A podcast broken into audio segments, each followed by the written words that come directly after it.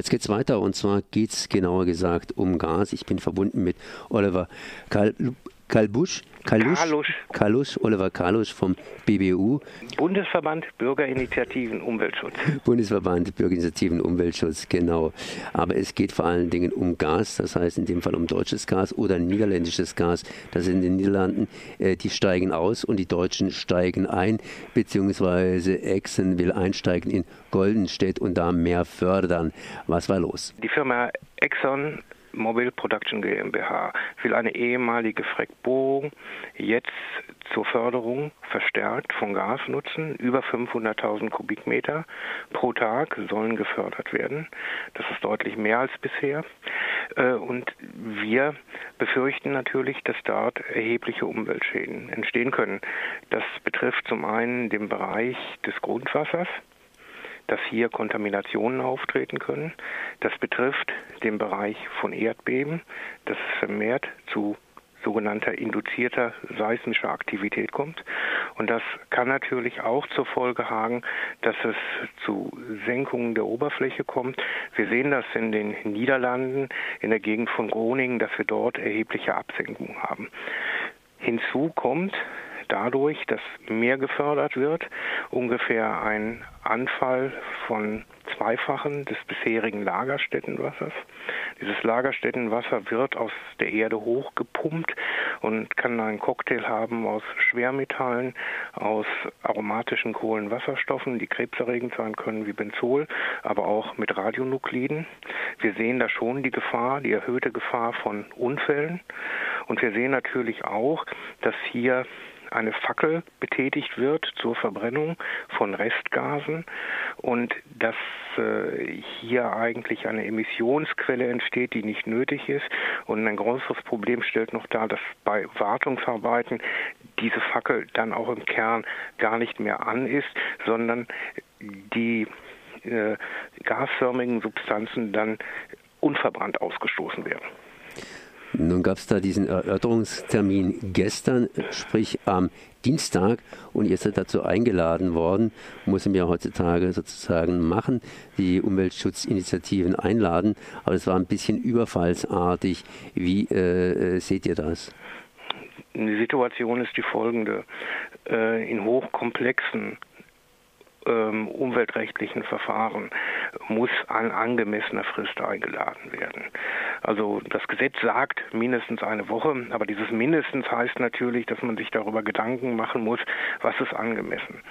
Also wir gehen mal bei anderen Verfahren davon aus, dass äh, zum Beispiel das LBEC, das Landesamt für Bergbau, Energie und Geologie, das hier auch die Anhörungs- und Genehmigungsbehörde ist, äh, mit einem Vorlauf von mehreren Monaten einlädt. Wir haben mit äh, einen Brief erhalten am 9.7., dass die Erörterung am 17.7. ist. Das heißt, es war so gut wie keine Zeit zur Vorbereitung mehr. Es war auch nicht möglich, alle Experten, die uns sozusagen auf dem Erörterungstermin dann unterstützt hätten, mit hinzuzuziehen. Das Ganze lag ja auch in den niedersächsischen Sommerferien. Wir halten das alles für keinen Zufall. Und man muss auch Folgendes dazu sagen. Dieser Brief vom Elbeck hat das Datum getragen vom 25.06. Wir gehen davon aus, dass das Elbeck bereits zu diesem Zeitpunkt wusste, an welchem Ort, zu welcher Zeit dieser Erörterungstermin stattfindet.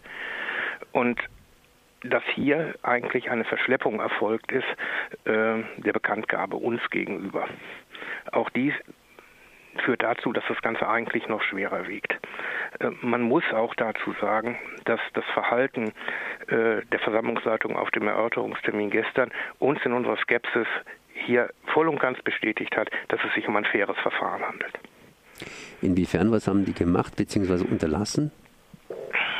Also man hat sehr deutlich gesehen, dass die Versammlungsleitung eigentlich kein wirkliches Interesse an der Erörterung hatte. An etlichen Stellen ist einfach in der Mitte des Tagesordnungspunktes jeweils abgebrochen worden. Äh, auch, man kann das nicht anders sagen, sind Beiträge von Einwändern abgewürgt worden.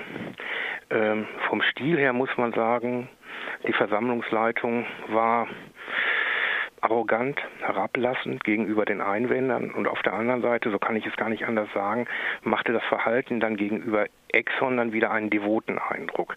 Das heißt, äh, man hatte sich schon eigentlich überlegt, äh, wie man mit den Einwändern umgeht, nämlich nicht gleichberechtigt.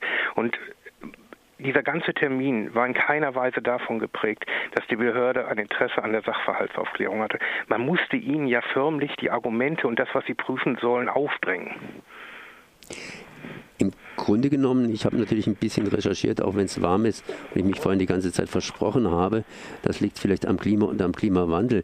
Aber äh, man muss ja auch sagen, dass die Niederlande momentan am Aussteigen sind und das, obwohl die Niederlande ja ganz stark, zumindest was das Finanzielle anbelangt, vom Erdgas profitieren, auch wenn das niederländische Erdgas jetzt nicht so hochqualitativ sein soll. Die Niederlande hängen ja irgendwo am Erdgas.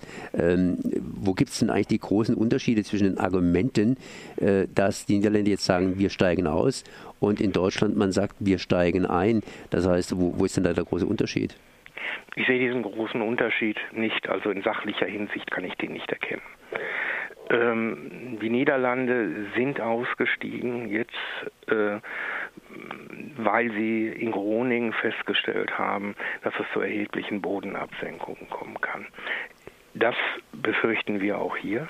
Und gerade im Punkt Bodenabsenkung ist genau dieser Tagesordnungspunkt gestern abgebrochen worden. Die Behörde wollte es gar nicht wissen. Und wir äh, befürchten eben, dass genau äh, auch hier solche Fälle auftreten können. Die Niederlande sollten uns da ein warnendes Beispiel sein. Und auf der anderen Seite eben muss man sagen, äh, es ist halt das Interesse von Exxon Gas zu fördern. Und es müsste das Interesse der staatlichen Stellen sein, die Umweltverträglichkeit unvoreingenommen zu prüfen. Ähm, wir sehen im Prinzip nicht, dass das im Moment geschieht. Was kann man da noch tun?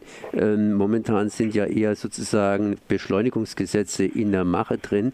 Ich denke hier an Stuttgart 21 bzw. Bär, dass die Bürgerinitiativen generell nicht mehr so viel Einfluss haben dürfen. Gibt es da noch genügend Einflussmöglichkeiten, dass man durchaus nochmals zu Gehör äh, bekommt? Oder ist der Zug jetzt abgefahren? Der Zug ist nicht abgefahren aus unserer Sicht. Äh, es kommt jetzt eigentlich darauf an, dass die Öffentlichkeit Druck macht und die Umweltverbände auch weiter Druck machen. Äh, so ein Termin wie gestern, sage ich mal, äh, sollte nicht unwidersprochen bleiben.